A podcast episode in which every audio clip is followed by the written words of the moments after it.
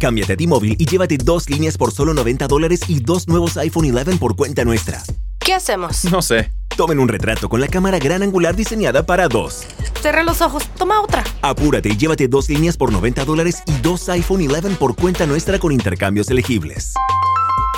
Con 24 créditos para clientes con buena calificación crediticia con autopago, más impuestos y cargos. Si cancelas antes de recibir los 24 créditos, podrías tener que pagar hasta el valor total de tu aparato, 699 dólares con 99 centavos. Comunícate con nosotros. Se requieren transferencias y contratos de financiamiento elegibles. Sin Palomitas de Maíz, un podcast hecho por enfermos para enfermos.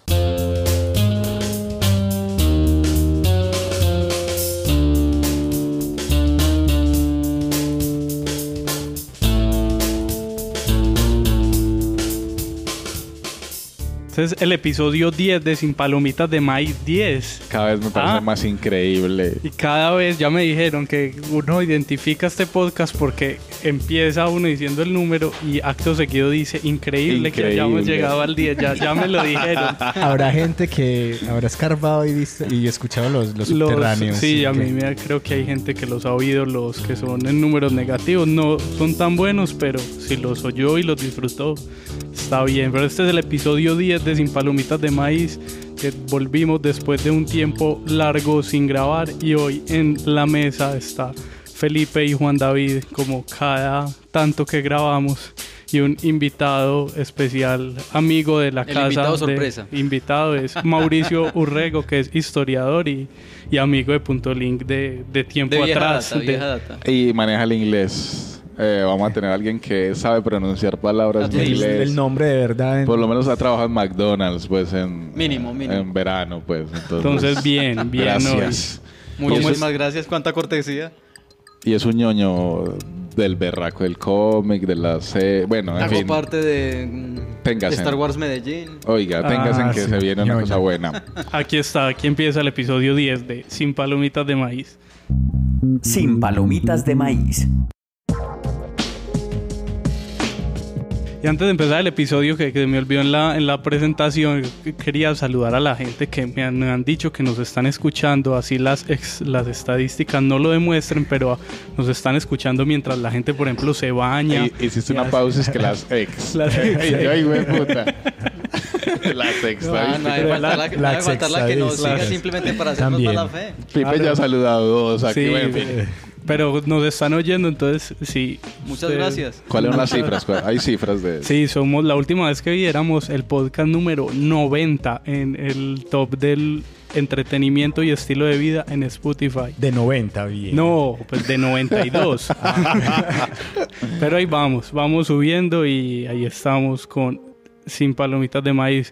¿Ustedes qué deporte siguen? ¿Qué ven y qué, en qué son juiciosos en el deporte? No, marica. Yo soy enfermo, o sea, me, me- me encanta desde niño ver, creo que estudié televisión porque me pasaba la vida viendo eh, cosas en TV de deportes y me he visto desde el curling, o sea, me veo cosas de curling y lo entiendo y me emociono. Es el deporte con más doping en el mundo. es El curling. El curling. Ah, pero Bien. necesita mucha concentración, marica. Eh, y pero me veo ciclismo ahora, ahora, ciclismo mucho, mucho. Por streaming, en vivo, por televisión, me lo escucho por radio, muchas maneras. Y fútbol, a veces ya no entro mucho a rojo directa, pero, pero me estoy viendo fútbol también. Y Mauricio, el invitado, ¿qué deporte sigue o ve? No. Voluntariamente, yo creo que ninguno. De pronto, cuando uno está canaleando, ah, esos partidos de tenis. Es la primera vez que veo dos mujeres que no me, o sea, que están gritando y no es a mí. Y eso es una berraquera. ¡Ah! Uy, qué berraquera y no es a mí. Eso No, es el tenis es golazo, divertido. sí. El tenis tiene su magia. Tiene, tiene, sí, tiene su magia. Es largo, pero- sí, Pero- es pero porque lo venenosa. encontrás, no Sí, buscas, no porque te es- vas Porque a te buscar. trasnochas a las 3 de Eh, la mañana. Es que voy a ver a Federer contra en Tokio. Exactamente, sí. Como hay gente tengo, que- tengo amigos que si son enfermos por Sí, fuimos- tenis, fútbol. Hay uno que se ve hasta lucha, lucha grecorromana. Uno, ¿qué diablos hace viendo a las 2 de la mañana ¿Por lucha grecorromana? De manes, pues. Sí.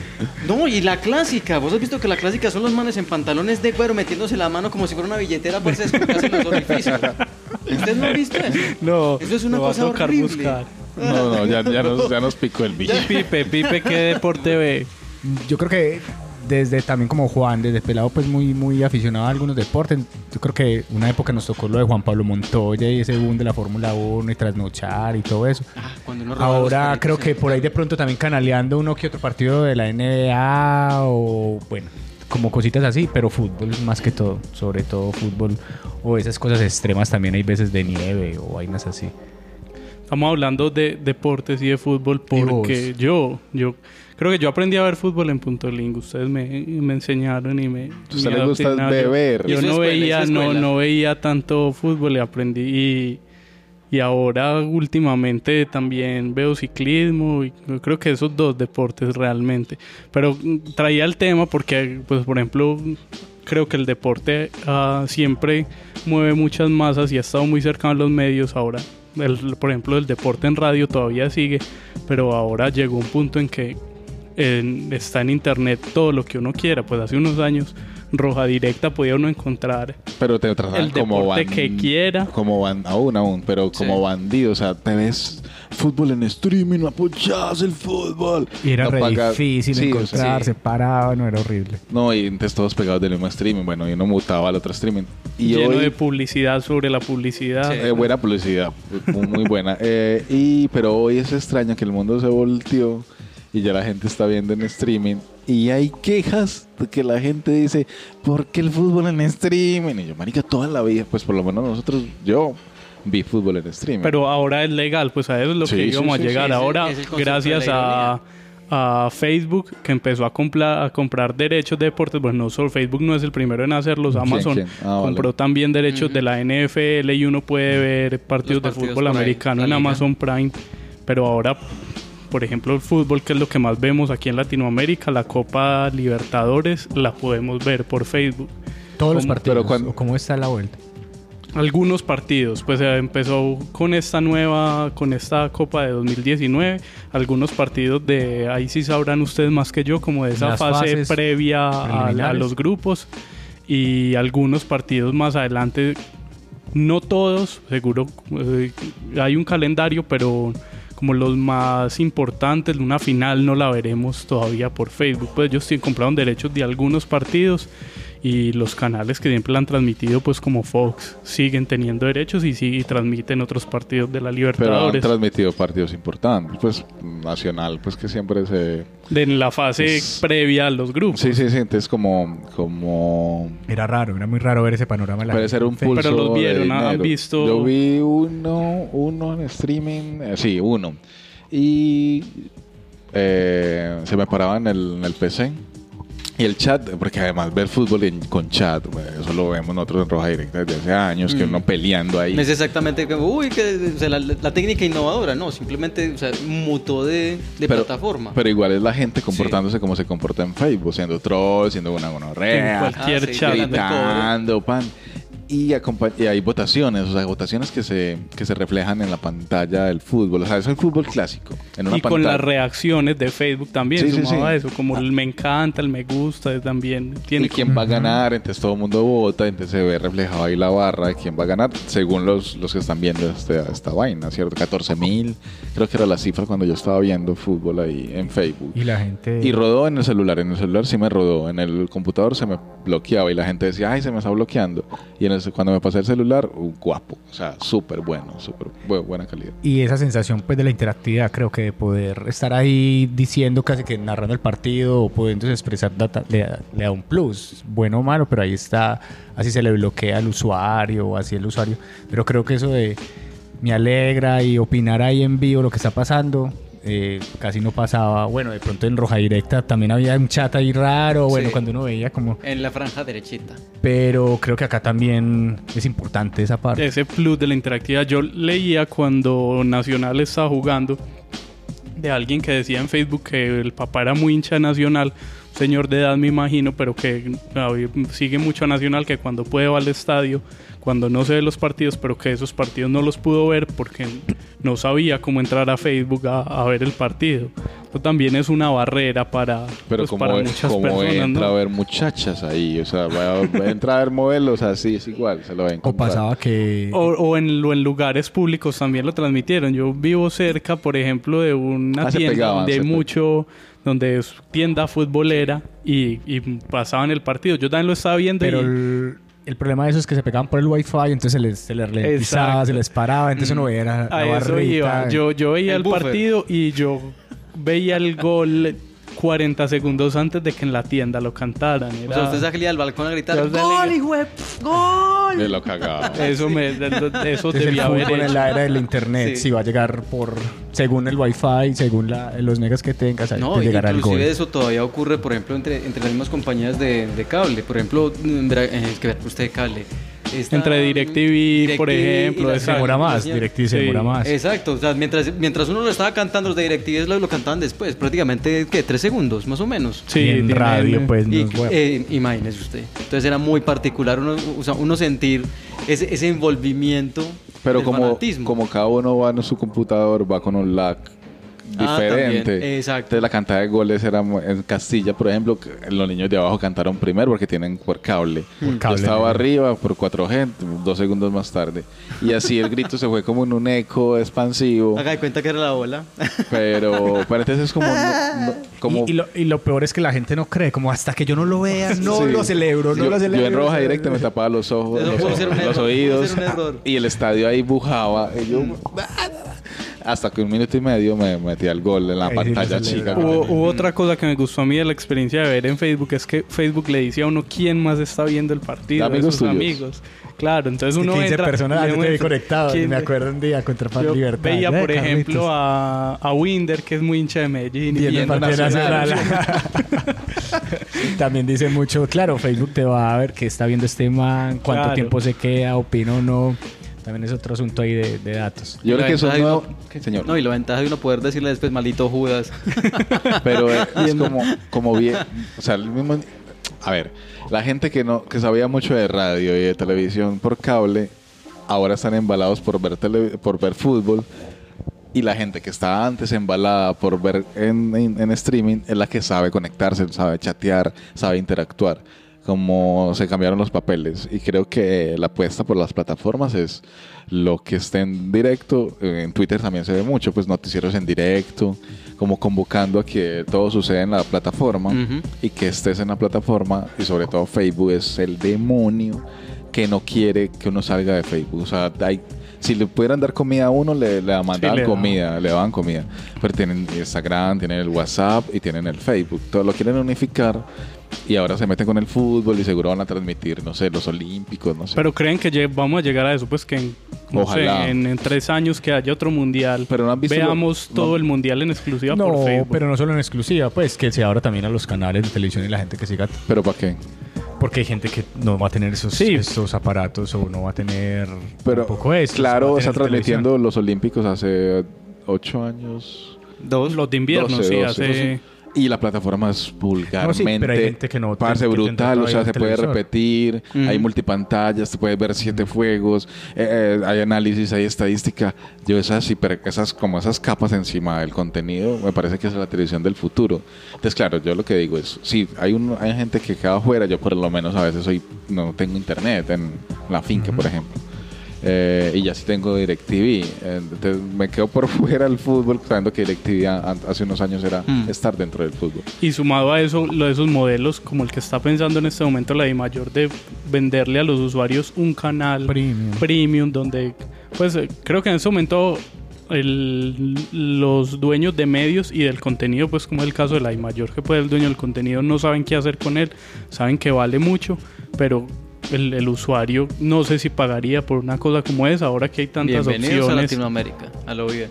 que, pues a, a qué punto vamos a llegar para para don- ver el contenido, en, qué- en qué pantalla o en cuántas múltiples pantallas. Pero si, si llega el, el 5G, estás hablando de El 5G, sí, creo que ese va a ser eh, el Bueno, punto de... Todo tiene internet, todo Esa- está es en pelea y que ra- tienen con China en los- este momento, o sea, Europa y Estados Unidos.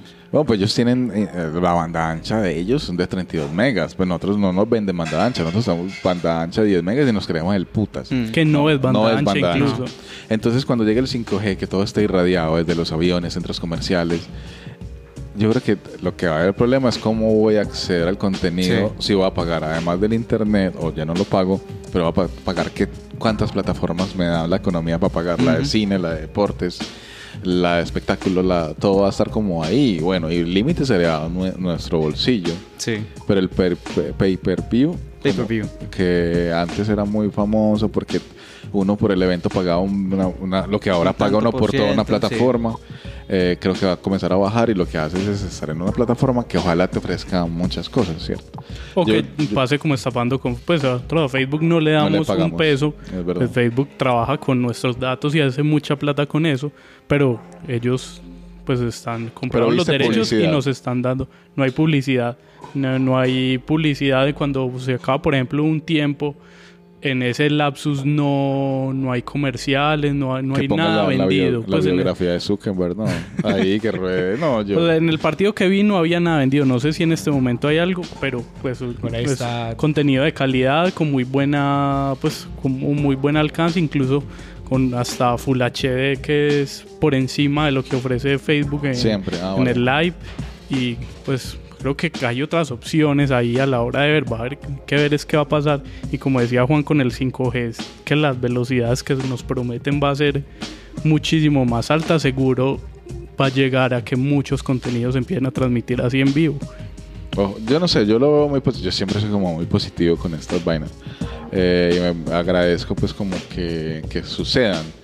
Pero no sé si el fútbol colombiano como plataforma va a poder, la gente va a pagar 30 mil pesos por ver un partido de Cúcuta contra Unión Magdalena. Pues no sé, no sé si, Sí, es- si eso valga la pena. Pues ya lo había hecho en otro Todavía podcast. existen las águilas migratorias.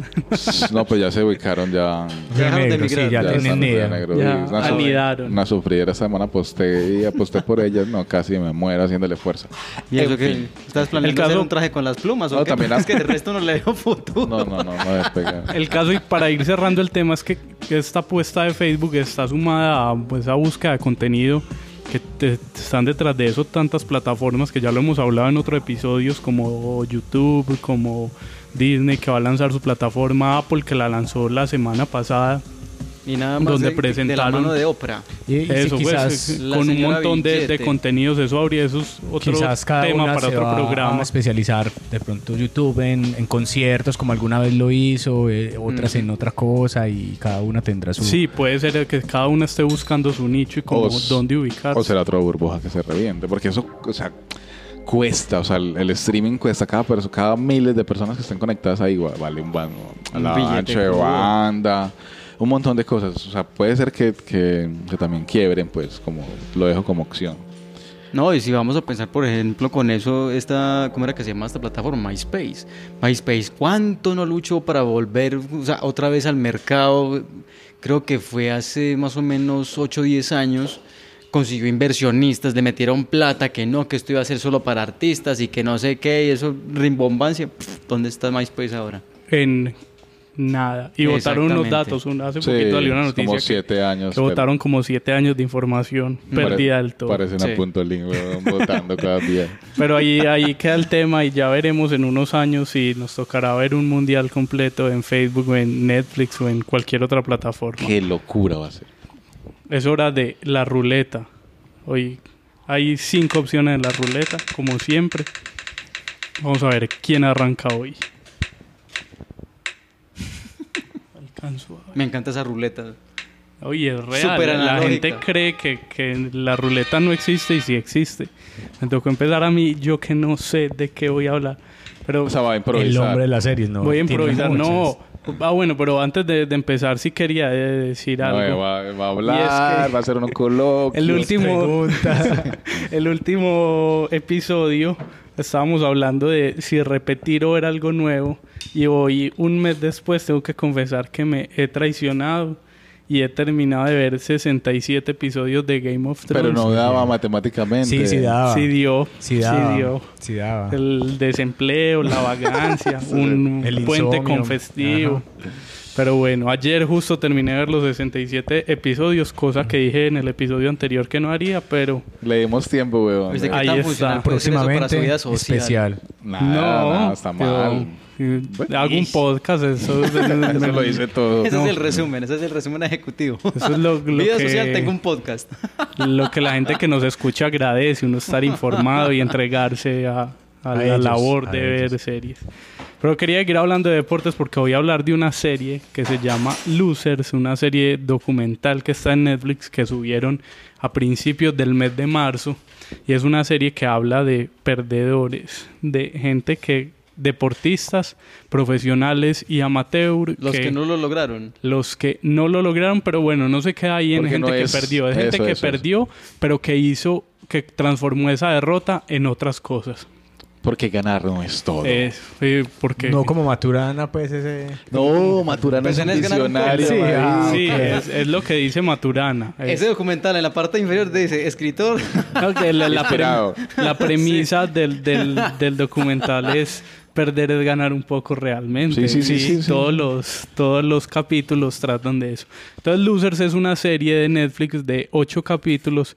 Cada capítulo es una historia diferente. Los capítulos duran más o menos entre 24 minutos y media hora. Y cuentan en cada capítulo un personaje diferente y un deporte diferente. Y muestran cómo estos personajes en cada uno en su deporte perdieron en algún momento, pero transformaron eso en, en algo muy teso.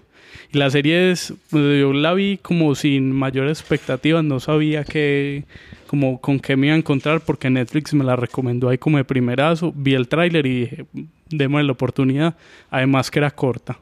Y se encuentra uno con una serie documental muy bien, con, muy bien narrada, donde el personaje que conduce la historia es el mismo personaje al que le sucede y está apoyada sobre todo en animaciones en 2D, unas animaciones bonitas. muy bonitas, muy parecidas al video que está rondando. Eso, el De video Vice. de moda de Vice de Julio Correal y los Gunners. Con esa estética que Con va e- contando y sí. va- Pero e- me gustó mu- Bueno, no, dale, dale, dale. qué con esa estética en 2D, en un- una animación muy, muy tranquila, muy bien hecha. Y tiene que, y además en algunos episodios se apoya como de material de archivo, que existe material de archivo y, se, y lo utilizan y, se ve sobre eso. Entonces cada uno de los ocho capítulos mm, tiene como su estética propia, sus colores y todo viene muy de, de la mano como el trabajo del director que se llama Mikey Ducey una Y y una J y al final del, del apellido que no sé cómo se pronuncia y que es un, un el director ha trabajado mucho con deportes y el man además de dirigir, crearla y escribirla es ilustrador. Entonces toda esa estética de la animación viene de él y como de, de su trabajo. Entonces uno con en Loser se encuentra un montón de sorpresas porque eh, yo la vi, creo que Juan David también la vio. Sí, sí, Ninguno claro. de los personajes que salen en la serie los conocía yo, pues todos eran como nuevos. No sé si Juan conocía No, no, alguno. no son grandes atletas, pues como eh, Como no, no encontró uno ahí a, a, no sé, un, A Mike un Tyson, segundo sí. importante en el... porque Carlos me la dijo y es muy Juan David la serie. Y yo, eh, siempre me Y dice, era, ¿no? me, me dice muy perdedor de frente. Y claro, y la veo y es ese tipo de personas, o sea, yo, yo como midiéndome el rendimiento físico cuando hago deporte, yo soy bueno para el deporte. O sea, yo sería un deportista de alto rendimiento en este momento. Pero, pero no sería el campeón. Pues no, no me da el físico, ni el porte, ni, ni mi biotipo. Pero tampoco Eh, tiene, pues estás como en el punto de decir que tiene más presencia un carrito de solteritas. O sea, No, no, que no, tiene, y también, tiene bien socio. también puedo vender solderitas, pero, pero sería, por ejemplo, el, las dos. en el ciclismo sería el gregario, en el fútbol sería el amigo del duro, siempre con talento suficiente para estar ahí, pero nunca para ganar. Y estos parceros son eso, no era la primera fila de, de deportistas. Aunque hay, al- hay casos donde sí es como muy top, pero que les En un pasó momento, sí. desastre y, y Pero no es que, lo ver, lograron. hablando de eso, ya ahí sí de pronto puedo incluirme desde la parte del cine, que es lo que a mí me gusta. Hay una película que es con Keanu Reeves, Gene Hackman, o sea, tiene un buen reparto que se llama The Replacement. Y prácticamente tiene esa premisa. Eh, la película narra que eh, todos los equipos de fútbol americanos salen, a, pues, salen de huelga porque no les están pagando lo suficiente, pero no pueden dejar la liga tirada. Entonces algunos de los equipos más grandes empiezan a contratar jugadores que en su momento tuvieron alguna relevancia y eran buenos en lo suyo Las viejas para glorias. llenar, exactamente, para empezar a llenar las plazas. Que ahí es donde entra el personaje de, de Keanu Reeves, que es un personaje que se llama Shane Falco. Y el hombre, digamos, tuvo, o sea, tuvo un buen despegue, pero, o sea, se quebró bajo presión en un partido y tiró la liga. Literal. Entonces lo vuelven a llamar y vuelve y retoma todo ese segundo aire de, o sea, de, de- de la segunda oportunidad que mm, regularmente un deportista no tiene. Y quedan campeones. Y es, eh, que dejan el- al punto de ganar casi Para el la campeonato. segunda- para la segunda. Pero para, o sea, la- las ligas pues dejan la huelga y a los, o sea, literal, como entraron salen, o sea, con las manos, o sea, prácticamente limpias. Igual pero es- salen con esa, o sea, como con esa, con, con esa tranquilidad de, de la segunda oportunidad bien realizada. Pero hay una Y cosa es muy, bonita. muy cabrona del deporte, como que después del primero todos son perdedores, ¿cierto? Y hay un montón de perdedores y ganadores solo hay pocos. Entonces creo que cuando concentrarse a hacer esta serie, además es súper bonita porque la forma en que ellos, los personajes, empujan la narración, porque la voz en ellos, lo- voz, voz en off de ellos, tiene imagen de archivo, tienen animaciones y tienen actualidad de los mismos deportistas, donde se visten otra vez de, de deportistas. Y entonces todo eso da como para una serie que no es para perdedores. O sea, es como, esto la deberían ver sobre todo los ganadores, ¿cierto? En Sobre- cualquier deportista. Por el sentido sí. de la- para mí es por el sentido de la humildad, tal como lo están narrando No, y, y te enseña la ética y te enseña la grandeza del- de, de no estar ahí en el primer cajón. Y no- que no importe ganar, pues en eso último, o es- sea, que en al final un montón de aprendizajes. Entonces, claro, era muy, o sea, una chimba serie. O sea, si Carlos Sí, no, era no la hablaba hoy, sí, yo la hablaba muy, después. muy Juan David. Sí, sí. Pero yo le leía ¿Cuántos sobre capítulos son? Loser, son? ocho capítulos, leía sobre Loser en un artículo de Guardian que alguien, el que escribe el artículo, decía que en este momento prefería ver como documentales y cosas sobre deporte que ver el deporte actual, que, Ah, que les están haciendo narraciones y cosas más épicas de lo que, que- lo que sucedía el- y lo que sucede en el deporte en este momento. Y en Loser se ve, porque son historias, algunas son muy mínimas, pero que están tan bien contadas que son enormes en esos 30 minutos en la pantalla. Hay una que me sorprendió a mí muchísimo y es la, de la, patin, la del patinaje artístico. Sí. Con que Tania. se llama, se, ¿De se la que llama Surya? Bonali. Ah, ok, no. no, pero Esa era es- una loca de aquí. a la- pero este No sé si se personaje, vieron la película, no, el de pero- Tonia. Eso, hay Tony. Pero este personaje es muy particular porque es un- una niña adoptada eh, francesa que pues, practica patinaje artístico y, y tenía un- como una identidad muy propia. Ah, bueno, y lo otro es, es negra, pues es, es afro, afrofrancesa, no sé cómo será. Dejémoslo en afrodescendiente. Dejémoslo así, en, en, en- en negrita. Y, y tiene una característica muy especial que como que le imprimía a sus rutinas como un toque propio. Entonces hacía cosas como un, un backflip en medio de una rutina de, de patinaje artístico, pues una mortal hacia Ujú. atrás, le diríamos nosotros aquí. Una cosa que no que es imposible en el patinaje, que Sí. si la haces te descalifican incluso porque no, arriesgada sí, por arriesgado y peligroso.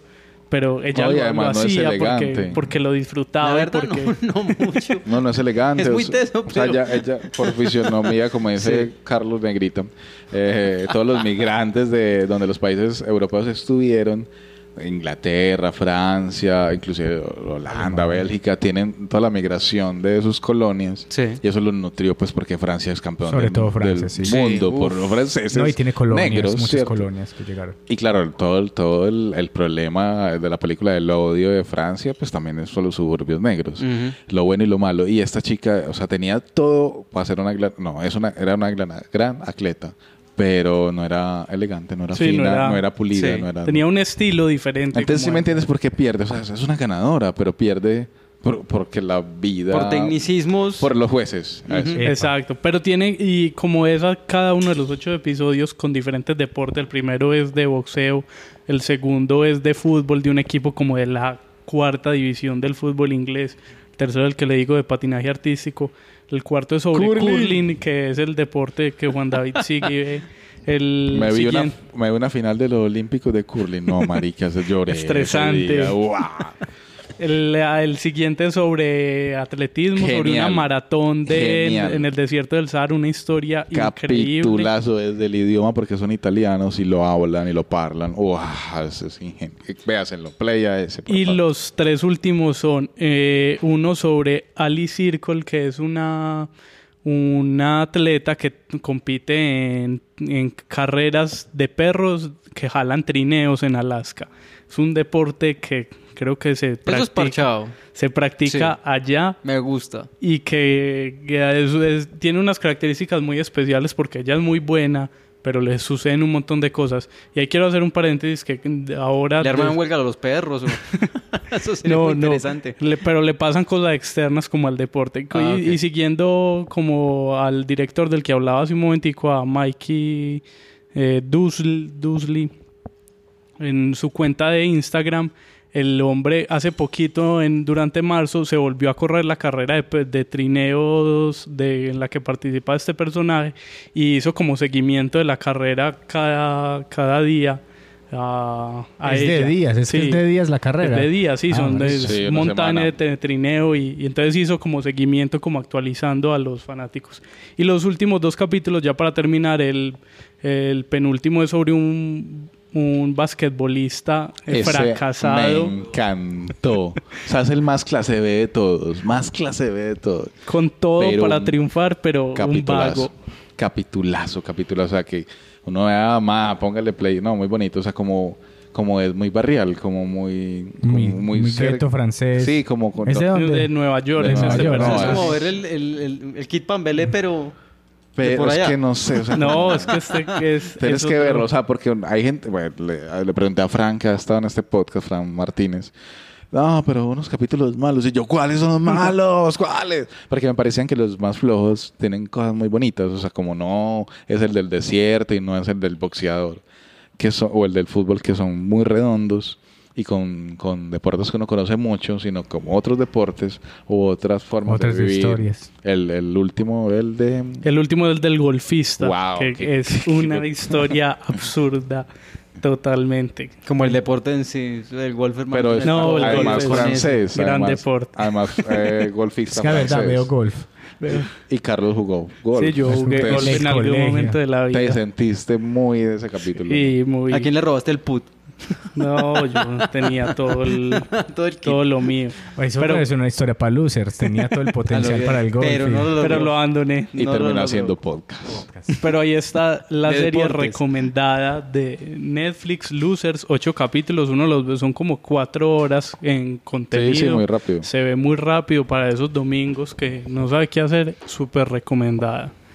Y veamos el tráiler, Ah, veamos vale. el tráiler, oigamos del tráiler de Losers.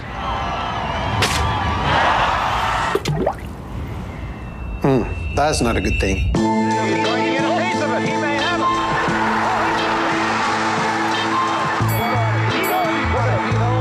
She was not expected to actually win the race. It's all about winning, winning, winning, winning, winning. Anybody who goes to a football match expecting to win is an idiot, I think. Oh, oh my dear. He's 100% in his career loser. He muttered to me, if you'll excuse my English, shit, I've lost it. Losing is a habit, and you get that mindset, then you think you're never going to win a game again. I said, that's it. I'm done with basketball. I've said it to him many times. You're the biggest waste of talent I've ever seen. I had never encountered that kind of darkness before, but I knew I have something to prove. If fourth, it's like what would have, could have, should have. That would probably haunt me. I'm sure it haunts her. He was distraught. He was just saying, I'm never going to curl again.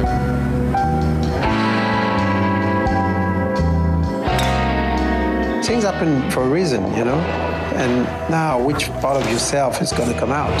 Who are you really? What are you made of? If you're not going to be a good loser, you're not going to be a good winner either. Many days you feel like crying, but winning is not the most important thing in life. What's up, coach? Getting knocked out was the best thing that ever happened to me. There have been more downs than ups. But in a way, that makes the ups feel all the better.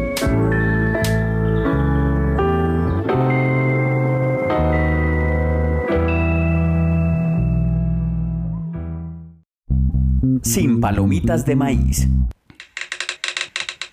Y ahora es el turno de quién en la mesa. Pasamos la parte del deporte, el primer bloque del deporte. Desde Bogotá. ¿Quién? Bogotá, Colombia. Eh, nuestra amiga Aleida, pues en Twitter nos seguimos hace un ratico y, y como habla de series, como la pillo por ahí hablando de series, yo este ñoña o este ñoño siempre le mando la invitación y extrañamente, extrañamente, creo que solo ha fallado una vez, siempre dicen que sí y les encanta. Es Esta más- serie que vamos a hablar le trae recuerdos a Felipe. Sí, sí, por alguna razón. Eh, se va a hablar de Merlí desde Bogotá. Eh, Play. Buenas tardes, eh, yo soy Aleita Rodríguez, en Twitter Lady Marmalade. Estoy hoy en Sin Palomitas de Maíz, este podcast sobre series y cine, por invitación de Juan David, a quien sigo y quien me sigue hace mucho tiempo en Twitter. Eh, cuando Juan David me invitó, me propuso hablar, tener una corta participación en el podcast hablando de alguna serie que hubiese visto recientemente. Lo primero que se me vino a la cabeza y sin pensarlo mucho fue hablar sobre Merlí, una serie catalana que está en Netflix que narra pues la vida de un profesor de filosofía en un instituto del bachillerato con sus alumnos, eh, pues adolescentes. Eh, me acerqué a la serie por recomendación de un amigo, me llamó la atención pues que me dijera que era sobre un profesor de filosofía, pues lo primero que pensé fue como, ah, otra serie sobre un profesor chévere, eh, un profesor rarito y sui generis que siento que es un recurso un poco trillado en el cine y en la televisión, ¿no? Como el profesor que eh, se sale del estándar. Eh, me acerqué con un poco de prevención a la serie por eso. También pues eh, pensé que de que con qué tanto rigor podría mm, llevarse los conceptos de la filosofía a, a una serie, pues como sin deformarlos o sin volverlos un asunto pues como tan light que pueda llegar a ser, no sé, incómodo o molesto. Y pues también dije, pues me pareció una cosa un poco rara, ¿no? Como un experimento más bien de, de, de, Netflix porque me imaginaba, bueno, qué tan rentable puede ser traer una serie sobre, sobre filosofía en un mundo en el que las humanidades y la filosofía están tan devaluadas porque se consideran eh, disciplinas no productivas, ¿no? Como que la gente piensa que, que la gente que hace filosofía no produce dinero y pues lo más importante es producir dinero en este mundo. Bueno, me acerqué a la serie con, como con estas cosas en mente, con estas ideas. Eh, lo primero que me llamó la atención es que los, cada capítulo tiene un nombre como muy sencillo, hacer referencia a algún filósofo destacado pues de la tradición, Foucault, Nietzsche, Platón, Descartes, eh, y pues las situaciones de la vida cotidiana de estas personas son la excusa para poner como justamente en práctica eh, esos conceptos filosóficos. Creo que la serie lo hace bien, que pues como desde el punto de vista de alguien que ha estudiado filosofía sin que yo sea pues una autoridad filosófica, pero pienso que hay cierto rigor que lo hace interesante, que los asuntos se tratan alejados de los lugares comunes, que es justamente uno de los papeles de la filosofía, ¿sí? Vamos a evaluar todos estos asuntos eh, de los que siempre todo el mundo está hablando y diciendo las mismas cosas y vamos a ver qué otras cosas se pueden decir, si hay otras formas de verlos, de ver estos problemas o estas ideas. Creo que la serie definitivamente lo logra. Eh, otra cosa que me llamó mucho la atención fue que pues estas imágenes que salen antes de que comience cada capítulo eh, aparecía una mosca, una mosca volando sobre unos papeles y se paraba sobre estos papeles. Eh, yo vi de inmediato allí una referencia a Sócrates a quien Platón pone a decir en un diálogo que la labor de la filosofía o del filósofo es justamente ser como una de estas moscas, como un tábano más exactamente. Que la labor del filósofo es aguijonear, molestar, incomodar. La, la imagen que utiliza es la de estas moscas que están, eh, es como siempre, parándose sobre las vacas cuando están pastando y que las vacas están siempre espantando con sus colas. Eh, vi allí una referencia y me pareció que era un poco, eh, pues que puede ser obvia para alguien que haya estudiado filosofía. Eh, y pues eso me hizo sentir y pensar que quienes escriben la serie han leído o saben de filosofía. Es la sensación que tengo pues a partir de todos los capítulos que he visto. Eh, me gusta Merlí porque es una serie que se parece a la vida real, pone los, en contexto los conceptos de la filosofía en esas situaciones de la vida real. Eh, no veo en la serie esa tensión que me parece bastante cliché y que es un recurso también muy trillado entre los personajes buenos y malos. Nadie es como demasiado bueno ni demasiado malo, sencillamente son personas. Eh, son gente que actúa y a veces acierta y a veces se equivoca y, y como que de algún modo, sin ser tan evidente, Merlín nos hace ver cuál es el valor de la filosofía, de lo que hablé hace un momento, como que la gente cree que eso no tiene ningún valor o que es hablar. Eh, pero tal vez lo que deja la serie de fondo es que la filosofía nos aporta como pautas de acción o que la filosofía se ha preocupado por, por asuntos que, nos, que están en nuestras vidas en todo momento, pero sobre los cuales no reflexionamos suficientemente. Eh, me gusta que la serie tampoco quiere ser muy dramática. Sin duda hay tensiones, hay problemas, pero siempre se resuelven con relativa facilidad, eh, con algo de humor.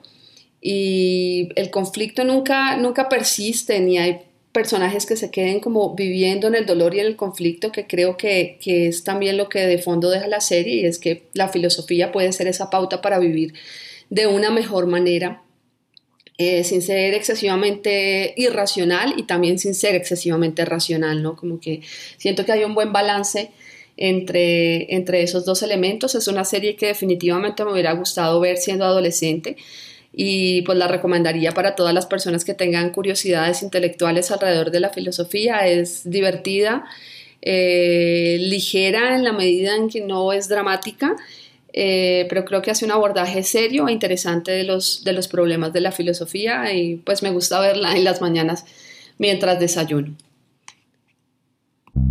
Sin palomitas de maíz. Ahí estaba Merlí. Merlí, me la estoy viendo, ¿sabes? Eh, no solo Pipe se la vio, yo también me la vi. Pipe tiene la cabeza Pero a Pipe agachada sí en le este trae momento. recuerdos, Está no, llorando. no, No, no, no. Está llorando en este Yo- momento por alguna razón. No lloro. Pues sí, buena serie, pues no, no sé. no la he llegué- visto. Pero es como- dos capitulitos también. Mira mi descripción, voy en tres, en tres, voy uno más que Felipe. Eh, que creo que es el, el Francisco el matemático, pero de la, De la filosofía, y, en, y en catalán. En España. Me, me encantó porque es Antena, Antena 3, Antena 3, la producción y a veces habla en catalán, que el catalán es muy parecido al latín. Me parece a mí. Y entonces la filosofía suena rico ahí. Y entonces ver cosas de clase, bueno, ya lo que nos ha dicho eh, Filosofía de adolescentes. Esa maricada no es muy caótica. No, a mí, a mí me cambió la vida. A lo- en décimo, cuando vi filosofía, yo estaba perdido en la vida. Llegó la filosofía, me presentó a Nietzsche y, güey, A madre, yo dejé de, de hacer pendejadas y comencé a hacer pendejadas serias. Y a pensar la vida. A mí, el profesor de filosofía, la profe de filosofía, me cambió la vida. O sea, la filosofía es rica. Entonces me parece que es un como un punto donde con hablar de valores de sociedad y de anécdotas de escuela y adolescentudas me parece como un buen rincón de Cada donde afrontarlo. su- y te deja pensando. Si quieres pensar pues cierto. Si no quieres pensar pues no no. Pero no te la veas porque es larga 50 minutos. Son como cuatro temporadas. Bueno ya escuchamos el podcast el audio que nos Tres mandó temporadas, 40 episodios. Aleida desde Bogotá y ya, o sea, me parece que es, o sea, si te gusta la filosofía, te gusta las novelitas, te gusta escuchar eh, catalán, play a Merlin, play, play a Merlin. Ahí estaba Merlí y la ruleta nuevamente.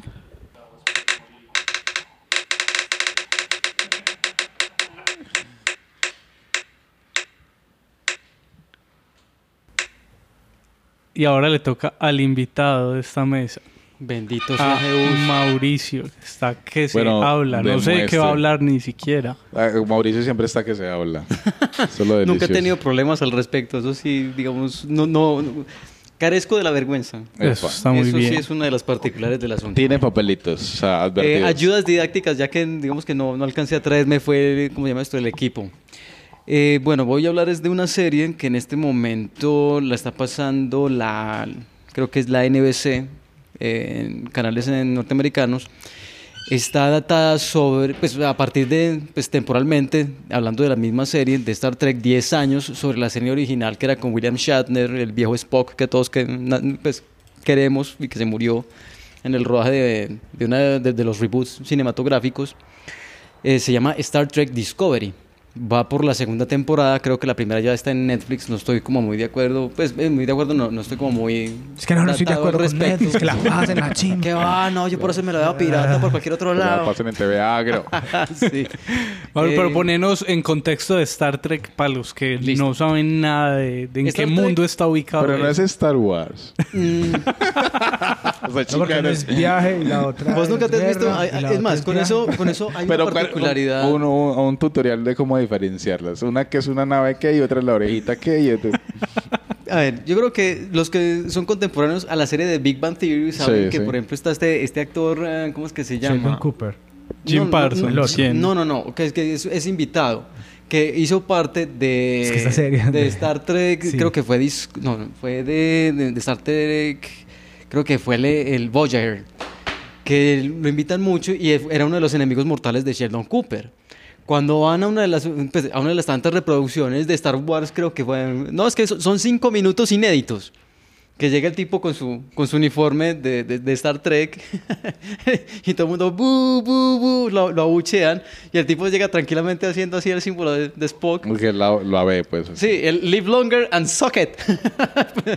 pues, o sea, vivan, pues, vivan y chúpenmelo, pues, a la porra, fuerte de malas. Me parece muy gracioso porque siempre ha habido esa dicotomía con respecto a las series o las películas de ciencia ficción y sobre todo cuando se datan del espacio. Hay muchas películas que son de esa época y la mayoría vienen de novelas de ciencia ficción de los 20 por ejemplo, no sé si vos te acordás que en el periodo de los 80s y antes de los 90s había una serie que repetían mucho por los canales nacionales que se llamaba la de Buck Rogers. Buck Rogers era un libro de los 20, creo que es de 1928, y eso se convirtió en una serie, finales, creo que es de 1979 y fue hasta 1981, fue, solamente fue de dos años. Pero todo el mundo tenía en mi momento, o sea, en mi niñez, O sea, son ese- viejos, eso sí. como referente, sí. No solamente está esa, está la de eh, Battlestar Galactica, que se la pasaban por el canal de TNT. Están Lost in Space, que en este momento en Netflix tienen la primera temporada. No sé si han renovado para la segunda. Está, por ejemplo, Babylon 5. Está. mm, Todo eso es que viaja en el Farscape. espacio. Todo eso son, son series de, o sea, desarrolladas en el espacio. Porque incluso en este momento son franquicias, porque se, Sí. se, se siguen haciendo cosas y siguen vivos. Lost in Space también es del periodo de los 70, lo mismo que fue la, la original de Star Trek. Pero, por ejemplo, o sea, por, por la continuación como del imaginario, sobre todo el norteamericano, volvieron y revivieron eso y está en Netflix. Y es muy buena serie. Me parece que es inclusive similar a lo que pudieron haber hecho en los 70s. Tiene un buen guion, tiene una fotografía impecable, el desarrollo de los personajes es una cosa bestial. Pero bueno, ya digamos que eso es irse como uno por las ramas. El rollo eh, con esta serie de Star Trek Discovery es que está pues datada en el tiempo previo, no, previo, no, posterior a la Star Trek que era con, con- con William Shatner. Shatner. Eh, el personaje principal ahí eh, se, llama, se llama Michael Bonham, que es por esta nena Jonekwa Martin Green, que hace de, de un personaje que salió en la serie original que se llamaba Número Uno. Pues no sé si, pues, no, yo sé que no. o sea, ¿alguien se la vio? Por favor, levanten la mano. Sí. Yo tengo el traje en la cabeza, Spock. Yo pensé que ibas a decir que yo tengo el traje en la cara. No, no, no, no, no, no, no, Lo utilizo no, en no. fechas ocasionales. No, no, no, no hago parte. No, o sea, me, me respeto mucho. Es que tengo un...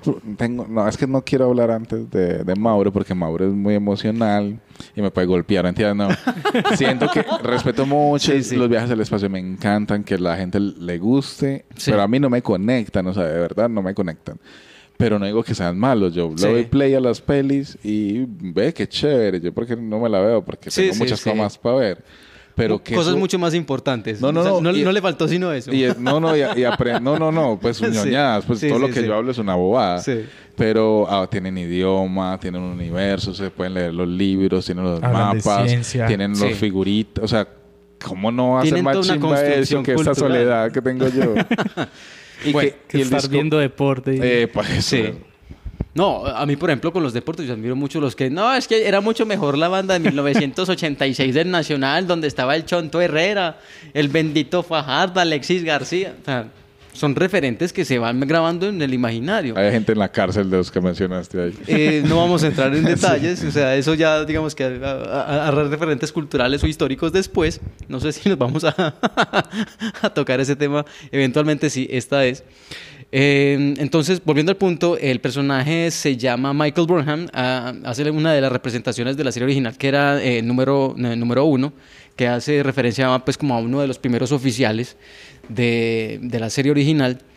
Eh, en el desarrollo de, de- de la primera temporada, el personaje es un personaje rebelde que tiene pues como ciertas actitudes pues como independientes de lo que es como es que se llama la la no, ¿cómo se llama esto? La Federación Unida de Planetas, que eso es lo que prácticamente eh, sostiene toda la construcción Todo el mundo de Star Trek en Exactamente, todo el mundo de Star es- Trek. Sí, porque esos son los que... Pues como la, fe- la- la Federación de Planetas es como, como la, la entidad que maneja a toda la estructura de, del ONU, universo. ya, Sí, como- esa es la ONU, pero es como una unidad política completa, o sea, a la que todos, a, a lo que todos se abocan.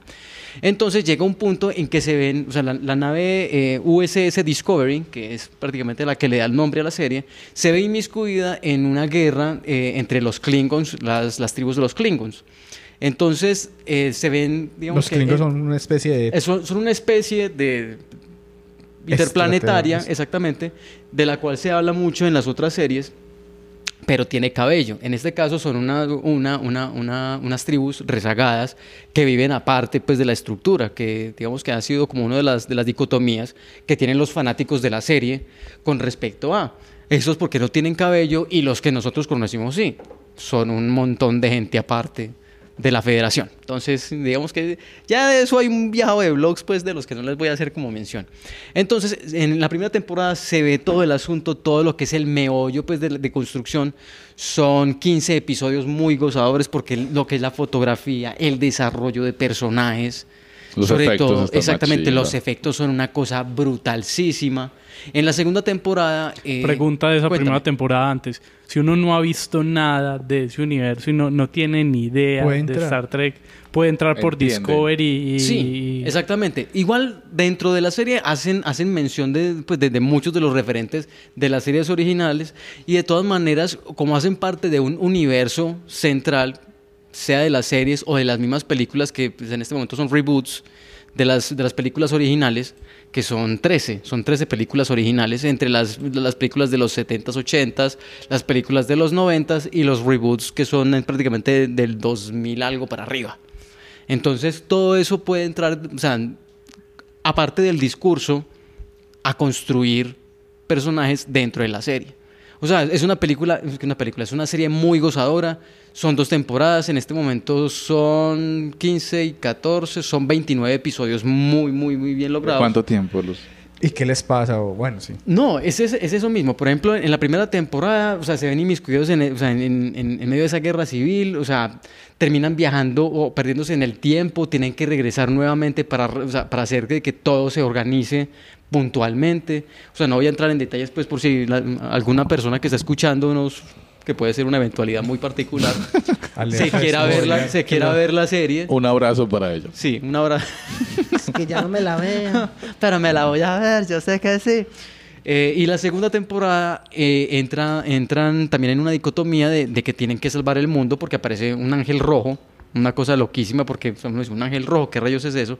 Y sucede que el ángel rojo es un viajero del tiempo que está tratando de poner unos eventos en, en movimiento para evitar de que o sea, el, mundo como lo conocen los personajes en la segunda temporada se destruya.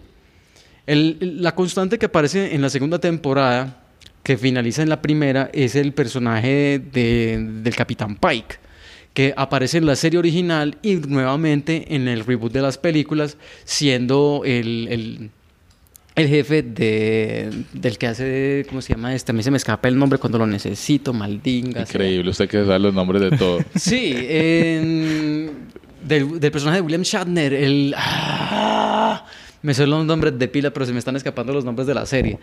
Entonces, el personaje retoma y se convierte nuevamente en, en comandante pues, como de, de la USS Discovery y a partir de ahí se empiezan a hilar todos, todos los eventos.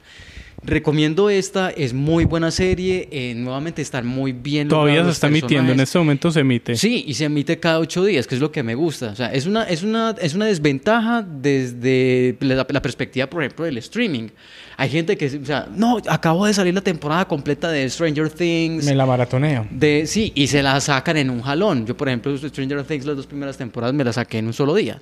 O sea, la primera cuando salió, la segunda cuando salió, y después me las vi empatadas la una con la otra, que se fue prácticamente una, levantarse a las 7 de la mañana de un día y para estarse acostando casi a las 2 de la mañana del otro. Y pero- estabas diciendo ahora. Y criticando. Sí. criticando.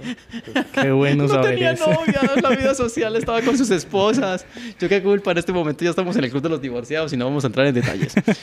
Eh, el rollo es ese, entonces lo someten a uno a la expectativa de esperar el episodio, que para mí es una cosa fascinante que se ha perdido con los años. Se ha perdido. A uno le dan el teaser de, uy, el episodio que viene, uy, eso se ve loquísimo. Que al final Entonces, del capítulo le eso. mostraron, ay, parce, Parce, lo que se viene, lo que se viene. Y Entonces es muy gozado. Exacto. Entonces uno como, uy, no, con la, o sea, con la expectativa. Pero te la ves en TV. ¿En qué canal te la ves? La están, pasando en televi- eh, la están pasando en televisión y en este momento me la veo en streaming en un portal gratis que se llama flickstore.to.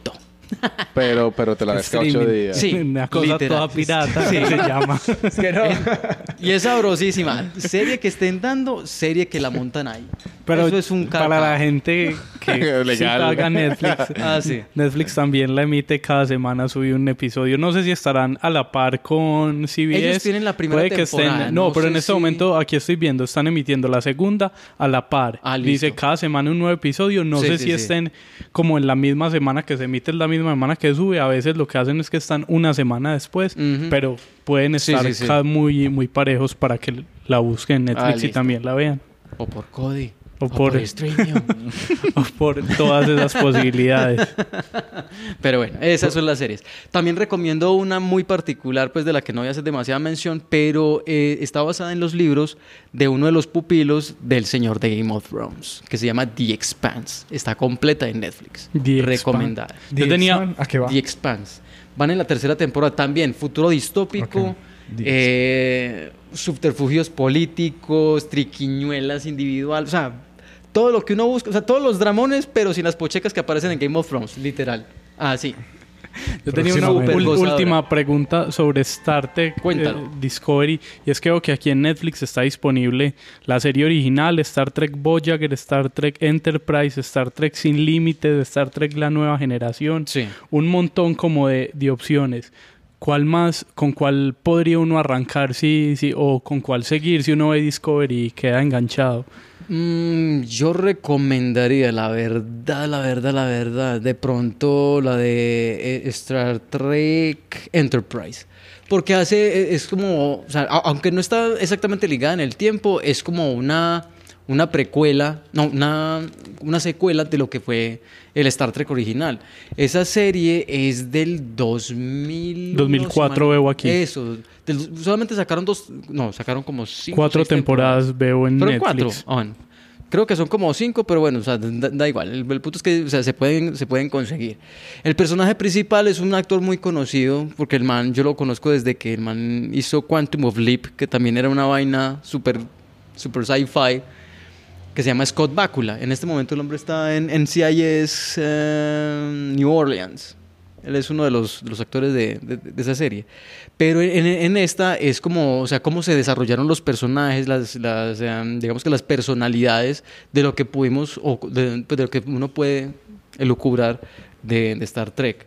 Entonces, Me esa parece- puede ser esa el- puede ser el- un, el un buen- combo, un si quieres sí, seguir. Un, un buen, un buen, ¿cómo se llama esto? Un buen tentempié. Ah, Un buen tentempié.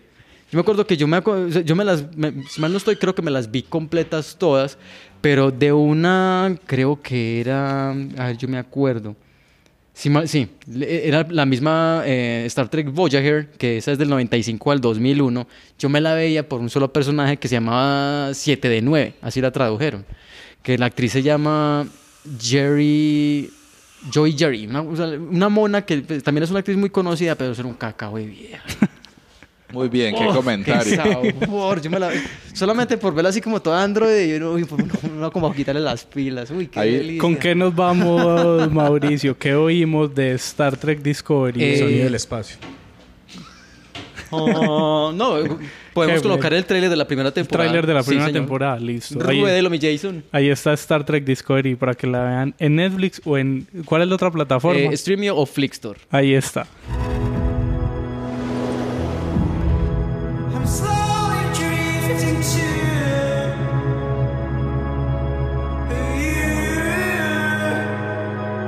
Never learn, Vulcan. Your tongue is too human. Great unifiers are few and far between. Often such leaders will need a profound cause. What am I looking at? Object of unknown origin. We've come all this way, Captain. It would be irresponsible to leave whatever that is unknown. I sense the coming of death. I sense it coming now.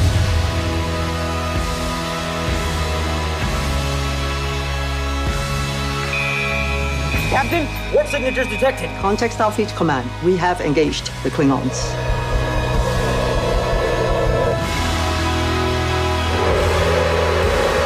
We target its neck, cut off its head. Starfleet doesn't fire first. We have to. What have you done out there on the edge of Federation space? I'm trying to save you. I'm trying to save all of you.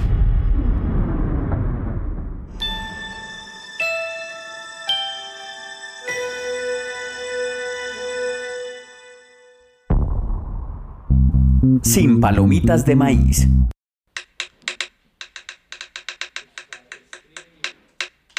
¿No tienes esa aplicación? Oh, estos pelados son... Pero es mucho mejor. Juan David, eh, ro- rodó la ruleta mientras esta gente se estaba pagando. Estamos de verdad. Te vendió por tres pesos. Ya estaba rodando la ruleta. links piratas. Pero no Eh, lo hagan, eso es lo importante. No, no, nosotros no lo hacemos jamás. Eh, voy a hablar de, de una serie de turismo, eh, de Dark Tourist, eh, o el otro turismo, o turismo negro. Inclusive ayer investigando se llama es que Tanato Turismo. Una mierda así, ¿cierto? De Eso es- me suena como recorrido de cementerios, ¿no? Exacto. No, pues eh, eh, bueno, como estaba pensando, bueno, la, eh, la premisa de la serie es eh, desde un lago nuclear hasta un bosque encantado. Un periodista que se llama David Farrier, Farrer, eh, ahorita me ayudas, eh, visita lugares turísticos poco comunes. David Ferrier. eh, hasta macabros en todo el mundo. O sea, esa es la premisa. O sea, como Sí. ir. eh, él encarna el personaje conductor, eh, es David, que va. Y el piloto comienza, pues que va a lugares, pero el piloto, la primera capítulo comienza, eh, obviamente, en Medellín, Colombia. Hablemos del piloto. De- cuando uno está en el piloto es que una ciudad, y piloto de turismo oscuro, es que es, es que tenemos un turismo oscuro. Eh, entonces, claro, el primer capítulo no solo de, de Colombia, sino como Latinoamérica, México, van a unas cosas de exorcismo en México, van a, bueno, como México, Colombia. Y en Colombia hablan del turismo, de narcoturismo, que, que, que en las calles vemos las camionetas, ve- pasamos por los lugares emblemáticos del narco y ahí están todos los gringos tomando fotos. Y eso fue lo que vino él a visitar. Una pregunta de ese piloto. Sí. Aquí es, yo vi a ese piloto que creo que fue el único que vi de eso, no sé por qué no me enganchó, no recuerdo en este momento. Y hay una escena en la que el man se monta un taxi que lo maneja un, Un- un actor que hace Pablo Escobar. Eso existe aquí en Medellín. Ustedes A han mí me visto sorprendió, eso. Pues, a mí pues. eso me... Es, es como caricaturesco, o sea, yo lo vi, yo, fastidio. sí, como que- que- muy que- fake. esta ciudad Yo- no faltará. Pero seguro como viene un, viene un periodista Sí, y es de sí. Netflix, ¿qué le, qué- ¿cómo lo recibimos? Con un taxista hablando como Pablo, y diciendo que le picó a la mamá, y le entierra a la abuela y le mata al gato, ¿cierto? Creo O sea, que eso fue lo que no me cautivó. de Entonces, como uno conoce tanto su ciudad, los drones son- se ven súper bonitos, la narración es muy tranquila. Se encuentran por allá Popeye y bueno, ya cuando ya uno ve a Popeye y no esta mierda, ¿qué es esto? Sí, qué ya. incómodo. Ya uno como que se empieza a salir de la ropa. No, ¿qué están mostrando? Pero, es- pero no podemos negar, la catedral está ahí. eh, en esa época Popeye era youtuber, entonces Mm, grabando. Popeye disparando a Estaba grabando matando a alguien. Era más caro, era más caro el- ese día. Ellos dicen, qué fortuna, está Popeye aquí. Obviamente todo eso es armado y a Popeye le tuvieron que pagar No. largo y tendido. Pero el capítulo se desarrolla y la gente le encanta, pues a mí no, porque es mi ciudad, ¿cierto? Y además David, además a medida de los capítulos que son ocho, más o menos de 40 minutos cada uno, se va volviendo fastidiosos, porque esos dos gringos prejuiciosos, obvios, básicos, entonces uno como que le va cayendo mal. El man es bueno, pero... Pero es un poco carecueva, ¿no? Pero Pues es una como puta huevona, inocente ante el mundo. Porque no ha aprendido nada. David escuchando nada este viajando. podcast y es verdad. Pero, pero, el, pero o sea, el man es un idiota, que man tan idiota terminó no diciendo. Lo que pasa es que el man está escogido, David Farrier está escogido porque hizo un, hizo un documental eh, que se llama Tickleth. Tickle, eh, en su documental en el 2006, donde es, eh, documentaba un rarísimo concurso de cosquillas, ¿cierto? Como alguien, un concurso que se hacía cosquillas, supongo que el que más resiste, tengo que buscarlo. Y cuando haciendo el documental descubrió fue una trata de personas. Entonces el man es como experto en cosas raras, entonces lo llaman como conductor de... Por alguna razón eso me sonó como cosquillas por dentro, pero bueno, eso ya... eso Muy depende de bien. cómo desenvolviera el documental. Y, pero, pero, ¿sabes qué? O sea, como, bueno, fuera de que el man, el conductor, uno se vuelve volviendo fastidioso. Creo que tiene lógica este, esa serie porque, por lo menos uno que yo, a mí me gusta viajar, algunos de estos eh, lugares los anoté como en mi agenda de ir algún día en la vida, ¿cierto? Eh, pero no a todos, o sea, no soy de ese turismo oscuro que va a, no sé, a donde Haití, al vudú.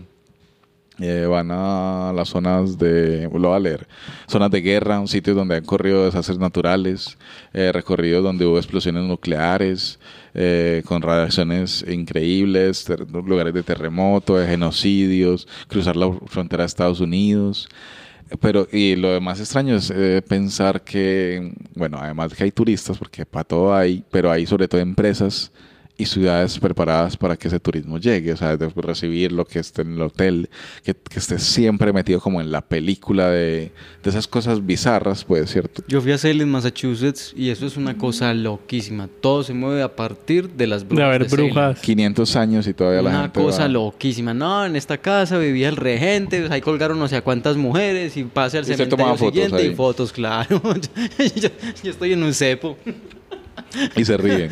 sí. Pero es que es, eso muy morbo, es Sí, morbo. Exacto. Es que no tiene otro nombre. Eh, bueno, hablamos- recorriendo cementerios desde las 2 de la tarde hasta las 11 y media para salir a emborracharse en el primer pub irlandés que uno encuentra en la ciudad. Pues ya, eso es puro morbo. ¿Y cuánto te valió ese viajecito? Ese viaje me costó... ser- No, el recorrido era como de 25 dólares. Pero era en todos los cementerios del sector. Y era un recorrido pues, a pie. Muy bonito. La arquitectura de la ciudad es una berraquera.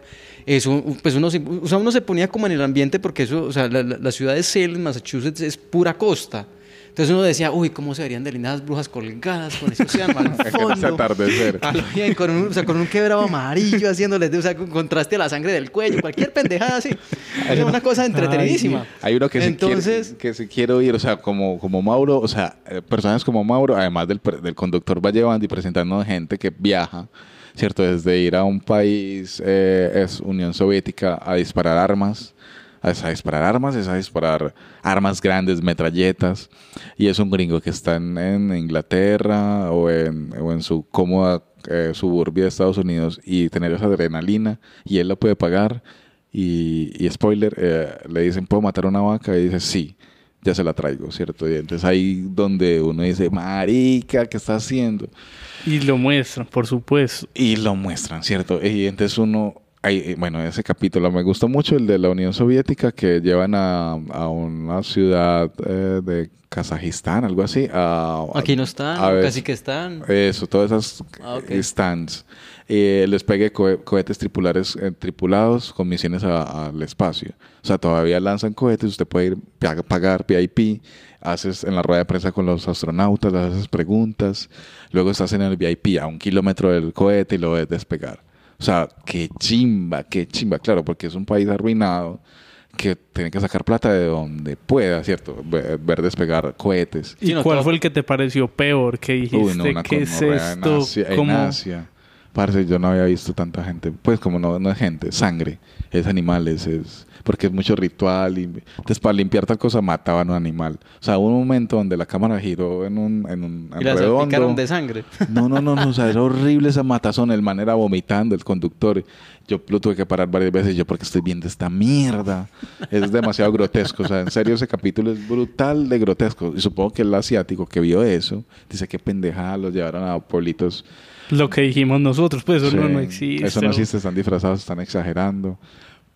Pero como ahí está el circuito de gente que va a la casa de Ted Bundy o, o a la Salen o a, Sí. o, a, o a- o a ver rituales satánicos o a ver exorcismos, pues claro, el río de gente está ahí con dólares. Yo le armo el tour y venga y Me vea, ¿cierto? en eso. y- Sí. Eh, entonces turismo sin net- negro, sin ética, sin valores, lleno de morbo, con falta de todo. Pero, pero, eh, me cae mejor este tipo de gente, como Mauro me cae mucho mejor que Juan Salen, que la gente que va en turibús, en vías principales, por ciudades limpias, donde miran a la derecha está la estatua de Pablo, de, de Simón Bolívar, miran a la izquierda está el edificio tal, y se van para el hotel y no vivieron ni mierda, o sea, me parece más pelle ese turismo, el turismo sin aventuras. Sí. Me Sin parece- montar en circular con No, pereza, Uh, lo- Metrocable. Conoce más. Entonces, pero hay críticas, o sea, yo me puse a leer y hay gente que critica la serie por no ir más lejos, que quería, marica, que la, Que eso era la que- entrada. No, como que no fueron muy lejos y no fueron súper eh, como, como rompedores, no quebraron. O sea, muy provincianos, pues, para lo que estaban esperando. y yo creo que o sea, al final, si uno va a pagar por ir a ver una ejecu- ejecu- ejecu- ejecución de una silla eléctrica, eh, ver un parte de una partera, no sé, como ir a cosas más lejos se puede, pero la dinámica del, del- de- del turismo negro es por lo menos mostrar que hay una ruta. Yo creo que se puede ir más lejos, se puede, ir- se puede ser más grotesco, se puede hacer más negro. Pero, y quien lo pague sí hay. Pero, pero, por Dios, calma, muchacho. Apenas vamos en Asia, apenas vamos en África, donde hay tribus que se caen. Bueno, hay, o sea, hay Todavía se, demasiados. todavía se Todavía botan la cabeza por un marica de dedo. Hay por ahí 40 puntos cardinales donde la serie en ocho capítulos nos paseó y donde usted puede notar si le gusta el turismo negro. Ahí, ahí está. Creo que hay buenos lugares para ir. Hay cosas horribles que uno nota para no ir nunca. Y claro, se hace la pregunta uno qué turismo es, qué turista es uno y qué, qué es el turismo. Y, y bueno, como que al idiota lo ve uno más idiota. Bueno, un montón de cosas. Creo que eh, otra vez es una serie suavecita, pero que se vuelve fuerte. Progresivo, o sea, es- Sí, tiene un sabor progresivo que- y ba- bastante, bastante cobrizo para, para no entrar en mucho detalle. Pero me divertí, o sea, yo la vi, me divertí, lo grotesco pues, me- ah, pues, cerraba los ojos, pero creo que es recomendada. En la medida de si eres turista, te gusta como un poquito de morbo, ahí está el, el recomendado. La pregunta para Juan David, ¿la vio mientras comía? No, no, no, no, no, yo ya...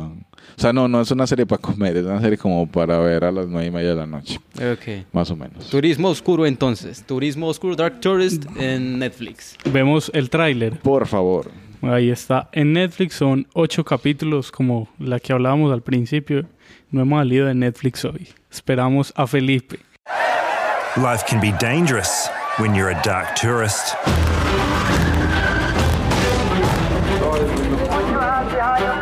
My name is David Ferrier, and I've always been drawn to the weirder side of life. So I've decided to investigate dark tourism, a global phenomenon where people choose to vacation in places associated with death and destruction. What is it about going into war zones? Because I don't want to see it in a documentary. You want to see it firsthand. Oh my god, the level of radiation that's higher than around Chernobyl.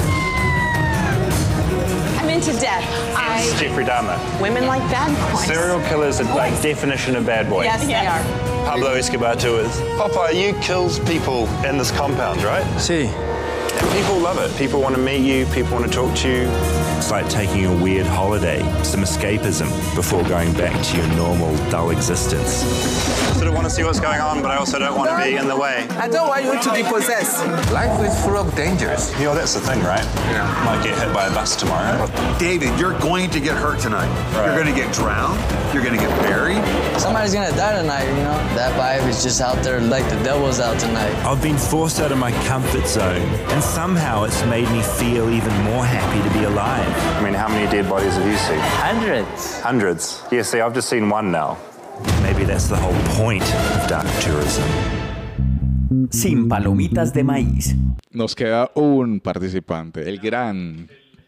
El, Estamos en manos de Felipe. Felipe, el diferente. salve usted este podcast de que nos digan que solo recomendamos cosas de Netflix, que si Netflix nos paga, que debería. Ya, ya les había contado que tengo Netflix. Ah, no, traicionaste. capitalista. Y está la noticia. Diez Pero- episodios después, Felipe tiene Netflix. Eh, pero no voy a hablar de una serie de Netflix, voy a seguir a mis principios. Eh, Canal Caracol. eh, no, de Home Box Office, eh, un gran canal. No, resulta que a principio de año estaba un poquito enfermo, me dio una gastroenteritis muy maluca, yo que casi nunca me enfermo. Y estuve como tres días, parce, horrible. En, en- Cochinas lombrices. no sé qué fue Caucasia, maldita sea. Y Saludo. un saludo. Saludo a la gente de Caucasia, sí. Y bueno, entonces canaleando en HBO ahí en, en- en- en esos cuatro canales o cinco que le ofrece a uno, eh, de casualidad me cogí el comienzo de una miniserie documental que está en tres partes, que dura más o menos una hora y media, o película documental en tres partes. Se llama Paraíso Perdido. eh, cada capítulo tiene un nombre. El primero se llama Paraíso Perdido. Los niños de las colinas de Robin Hood en Memphis. El segundo se llama Paraíso Perdido Revelaciones. Y el tercero se llama Paraíso Perdido como el Purgatorio. ¿A qué va? Es una historia que fue en 1993. Aparecen tres cuerpos de unos niños en un bosque. En YouTube está el primer capítulo. Los niños estaban Y desnudos. completo. Los niños estaban con señas de Tortura. de tortura, de mucho abuso, sobre todo uno de ellos lo encuentran como en una cañada. Como era la primera vez que eso pasaba en ese pueblo alejado por allá en Arkansas, hubo un, un boom mediático porque por esos días estaba pasando muchas cosas en Estados Unidos de ritos satánicos y aparecían, estaban ap- empezando a aparecer este tipo de cosas. Pero ahí fue muy sonado y hubo mucha presión de la opinión pública, hubo mucha presión de la policía, eh, hubo mucha presión como de, de que se resolviera rápido. Entonces hubo muchos malos procedimientos. Eh, cuando fueron a la escena del crimen fue muy, muy inviable, pero fueron muy malos haciendo lo, lo que siempre hacen los detectives buscando los posibles culpables, eh, hubo mucha presión, se pagó plata para que alguien declarara, bueno, eh, también había algo como que el, el jefe de la policía ya estaba saliendo, entonces ese era como su último caso, entonces habían muchas cosas en- ahí en juego. Y eh, eh, con esa presión, eh, más los signos de tortura, empiezan los detectives a, a virar el caso a tres pelados que estaban siguiendo desde hace tiempos, porque ay, eso se viste de negro, este escucha metálica, Pink Floyd, todo Es eso. satánico. Es satánico. Héroes de eso. silencio, y me acordé que me, me enganchó mucho la serie porque empieza con Metallica. Es muy, Ah, es, vale, la, la banda sonora es Metallica. Eh, ellos lo estrenaron en el 96, pero esto ocurre en el 93, tres años después de que ocurren los asesinatos. Entonces empiezan a buscar como los detectives y cogen un sospechoso, un peludito ahí, tan, ah, este tiene cara de que de que de pronto, porque ya lo venían como medio siguiendo, como libertad condicional con algunas otras cosas que no sí. Listo. Y eh, a él lo, lo apresan primero, pero ese man no pudo haber hecho eso solo. Necesitaba culpables, eh, necesitaba cómplices. Entonces, bueno, ahí involucran a otros dos chinos. Y a uno de los chinos que tenía un leve retraso mental le hacen un procedimiento re malo que es como 12 horas de, de, De preguntas, de ¿no? preguntas. Y el man dice, no, sí, yo, Ya, yo- yo, mamado, yo, yo fui". no, yo fui con estos parceros y hace una confesión mala, listo. El caso es que el documental va narrando todo eso eh, con el papá, con la mamá, con, con ellos mismos, con los jueces, con los, con los abogados. Y ellos van descubriendo, ellos van descubriendo esos malos procedimientos y se van involucrando como más en el documental. O sea, cuando llegan ya los chicos están aprendidos, entonces ellos empiezan a hacer como esa investigación y logran entrar en la primera temporada del juicio, que es muy importante porque ven en el juicio muy otros malos procedimientos. Por ejemplo, el, el caso del testigo de que lleva la, la, la, la fiscalía, mi menos que llama en Estados Unidos, es un man es que es experto en satanismo. Entonces, este pelado tiene. Experto en satanismo. Entonces, Un el- el- satán. y Experto cuando- en no, redes sociales. entonces cuando ven el experto, no eres que porque había hecho un curso por cartas en ese tiempo y no era, no había ni una universidad a ser experto. Y él dijo, no, es que vea, este, este dibujo lo tiene ese Símbolo, mismo sí. pelado en la pieza, entonces él fue. O sea, era muy, muy, o sea, no hubo pruebas para ellos, los inculpan, los chicos entran a la cárcel, ellos hacen el documental. eh, uno hay veces cree que es los chicos sí cuando los entrevistan a ellos. Uno cree que el, papá padrastro de uno de los chicos también es el puede ser el, que lo mata. Bueno, y entonces uno empieza, lo- ellos lo hacen muy bien porque además de que el caso está muy mal, con mal procedimiento y entonces uno, uno está como, eh, son inocentes o culpables, pero hay un mal procedimiento, se empieza uno a como, ay, qué chimba el juicio y que, pero qué pasa, bueno, entonces uno se empieza a entusiasmar más qué va a pasar con los chicos de Memphis. Eh, la primera temporada termina así, los chicos van a la cárcel, de un montón de años de cárcel, casi que cadena perpetua, creo yo, a los tres, hay uno que tiene más, pero los chicos tienen 17, Sí, pues son menores de edad y tan, ¿cierto? Ahí va. En la segunda temporada cambia un poquito, como en la segunda, en el segundo capítulo, cambia un poquito como... Pero son largos los capítulos. ¿no? como una hora y media más o Una menos. película, sí. Son películas, sí. Ellos los, puede ser mini documento, o sea, miniserie documental o película documental. Son tres entregas. Entonces la primera la hacen en el 96, tres años después. Al hacer la primera, por ser metálica, la banda sonora, un poquito, este pelado tenía, era como el icono, pues porque tenía, eh, el, el pelado que cogen, el rockerito, se vestía así, entonces empieza a crear una comunidad a través de él, empiezan a mandarles cartas, empieza a crear como, estos pelados son inocentes, estos, entonces se, se le suma Metallica, se le suma Johnny Depp y empieza a haber una presión también mediática. Entonces hacen que el juicio se vuelva a revisar, hacen que el juicio se vuelva a, como a mirar las pruebas, rechazan. Entonces la segunda temporada es como el segundo capítulo va como en eso, como que hay una comunidad de gente en todos los estados de Estados Unidos que se van a para ese pueblo a presionar y, hacer, y viven allá porque quieren seguir el caso, porque apoyan las- los chicos de Memphis, creen que son inocentes. Eh, Johnny Depp, los músicos, pero también está que empezamos a ver otros personajes que pueden ser sospechosos. Entonces uno, ay, pucha, si él, entonces los, los documentalistas van con ellos al, parche, bueno, acá fue, cómo lo sacaron, yo creo que yo no fui. Y hay uno que es muy loco, que es el padrastro de uno de los chicos, y uno todo está, pues uno está convencido, no les voy a decir si o no, que es él. Y se le muere la esposa poco después de que matan a los niños, no le pasa de todo a ese man.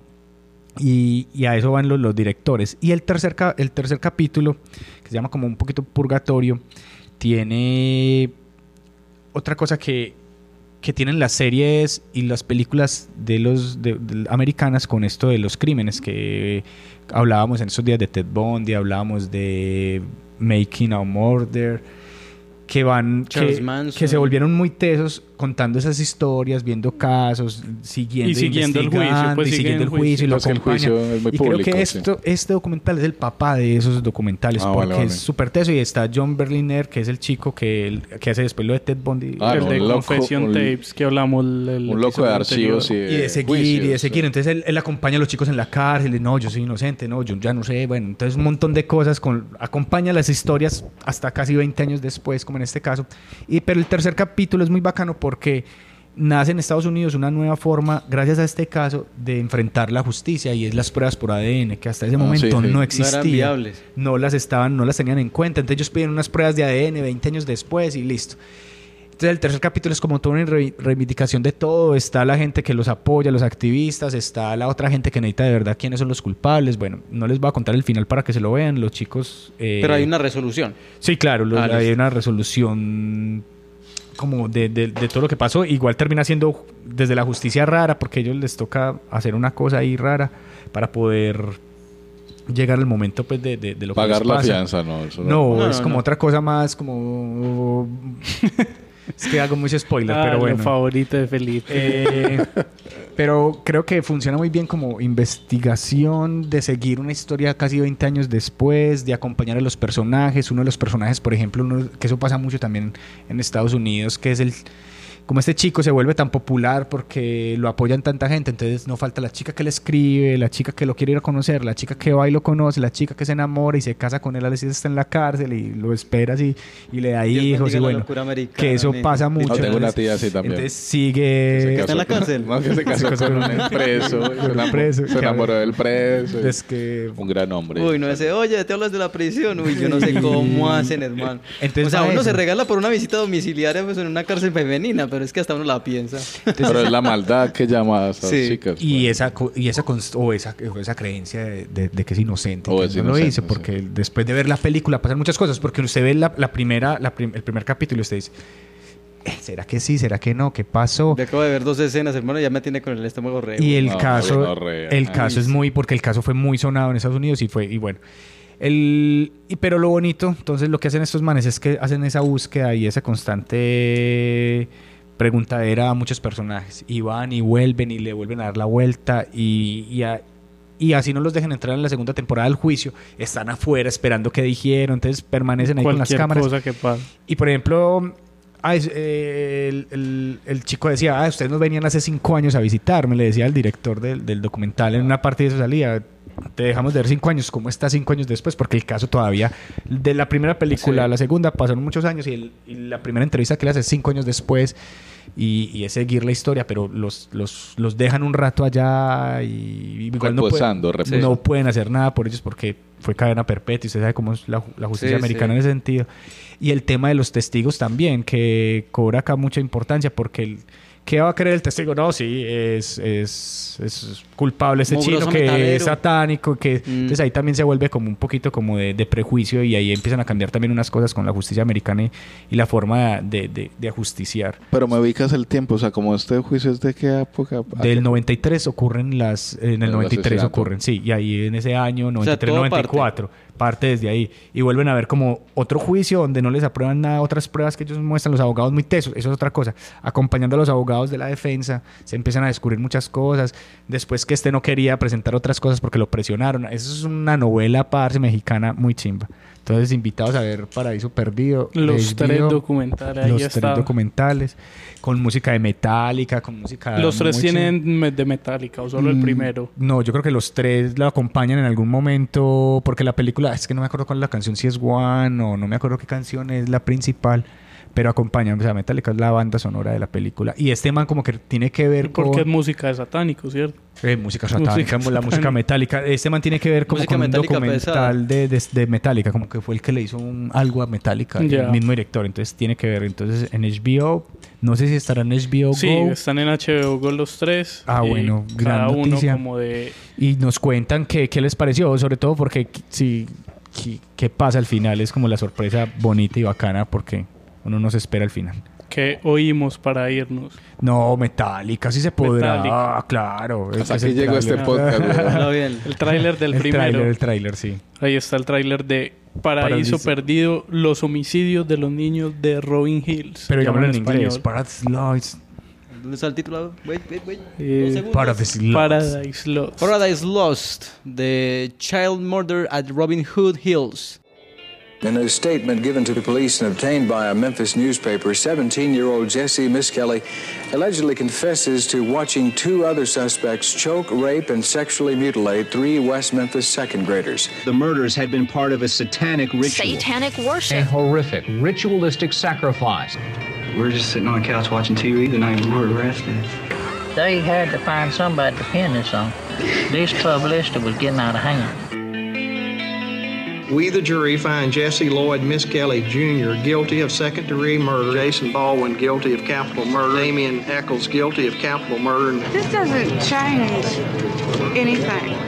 Our son was still Christopher's murdered. dead. Our son and he was was still tortured to death by three murdering bastards on a ditch bank. He was eight years old. Damn system stinks. It's a great tragedy that your kids was killed, but it's also another great tragedy that American citizens, anybody, today's public can just be picked up for a crime they didn't commit. Everybody in the town and in the courtroom and on the jury are all blinded by their fantasies about satanic cults. The criminal confessions are too many manipulated by the police. Going to be wondering if the true killers were actually captured. Jesse Miskelly Jr., Jason Baldwin, Damian Eccles. I promise you, as God is my witness, I'll visit all three of your graves. Sin palomitas de maíz. Eh, para cerrar, yo quiero, yo quiero un último empujoncito, un recomendado que está en Netflix. Me lo vi en vacaciones, así, o sea, me iba a costar. Estaba en Chile y la, la anfitriona me dijo: "Ve, Este documental que me lo vi, en Play. Y yo, no, llama 10 minutos, 20, 30, una hora y media me lo vi. Se llama The Berkeley. Berkeley The Berkeley Marathons. una locura. O sea, es para la gente que está enferma por, por trotar, por correr, por eh, comerse distancias que mientras sus pies eh, le duelen. Este es la maratón más cabrona del puto mundo. Eh, pasa en un pueblito en Tennessee. Eh, hecho por frikis, o sea, frikis que fuman, frikis gordos que algún día, día trotaron, corrieron, pero ya no están en las mejores. Pero se le ocurrió una idea buenísima hace como 20 años. ¿Cuándo arrancó eso? Eh, estoy leyendo como en el 86, no más, marica. O sea, es legendaria. eh, se recorren 160 kilómetros, 100 millas durante 5 días. Entonces es como, como, un- como no se corre pues por una pista, sino por un bosque. Entonces no es corres como por cosas planas, sino por cualquier cosa, por ríos, debajo de, de la cárcel. Está- Está inspirada en una volada de la cárcel de un preso que se, se voló de la cárcel. Cinco días estuvo en la montaña girando. Perdido. Perdido y lo descubrieron porque ya estaba muerto de hambre y se había ocultado bajo unas hojas. Y lo pisó uno de los oficiales, entonces lo descubrió. Entonces ellos dijeron, "Eh, en, si es bobo, en cinco días hizo 12 kilómetros, yo en cinco días hago 100 millas. Ey, ¿por qué no hacemos la maratón de 100 millas? ¿Por qué no hacemos la maratón en este bosque? Porque comenzaron a configurar eso.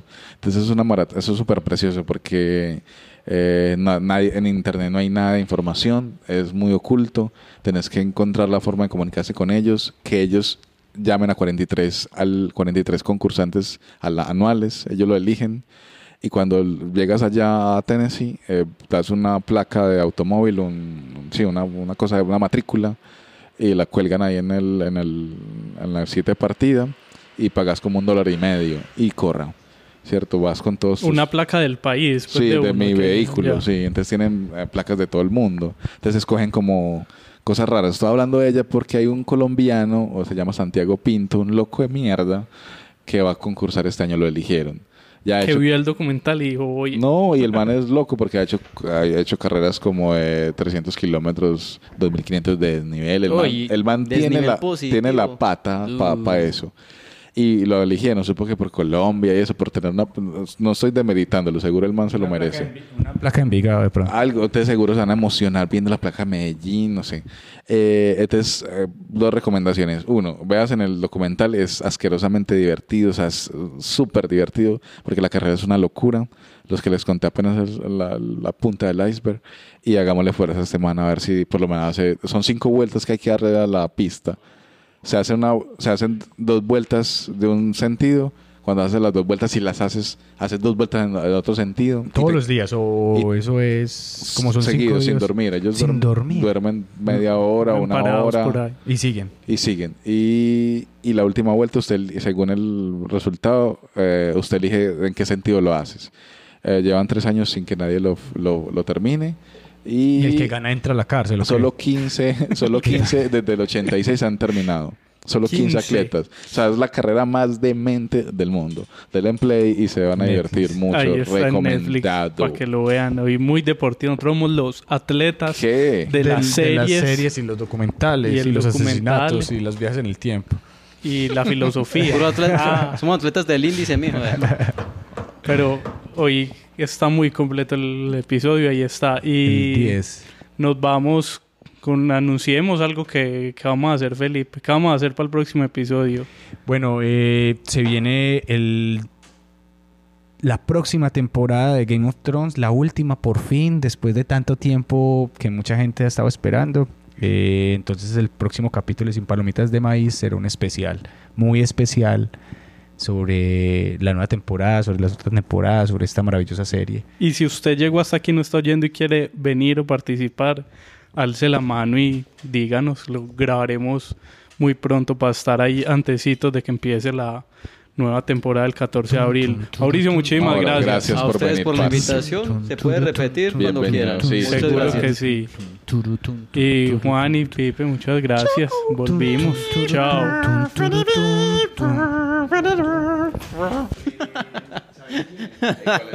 Llévele, llévele su cafecito bueno, bonito y a mitad de precio. ¿René? Ah, hola María. ¿Vendes café? Eh, no, probé el cafecito Premium Roast Coffee de McCafé y quiero que todos se enteren que está a mitad de precio. ¿Mitad de precio? Sí, de cualquier tamaño, caliente o helado. Además está recién preparado, hecho con granos 100% arábica. ¿Y todos estos cafés? Ah, estos son míos. Haciendo algo bueno. En McDonald's participantes por tiempo limitado. De lunes a viernes hasta las 10 y media de la mañana. No puede combinarse con ninguna otra oferta ni combo meal. Something extraordinary has happened to Judy Sizemore's closet, making it feel more like a closet. An area that once caused claustrophobia now has enough space, to hold all of Judy's striped boat neck sweaters. And Judy Sizemore has a lot of striped boat neck sweaters. The Container Store Elfa sale is here with 30% off Elfa and installation. The Container Store, where space comes from.